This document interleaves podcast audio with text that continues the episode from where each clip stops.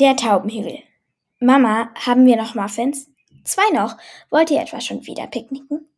Rocker antwortete. Ja, auf dem Taubenhügel.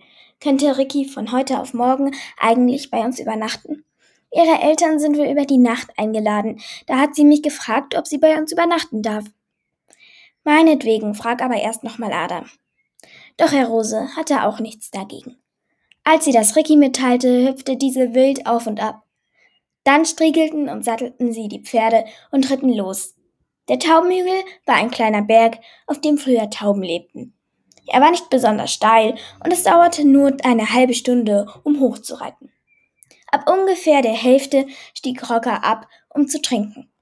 Ricky aber ritt schon einmal vor.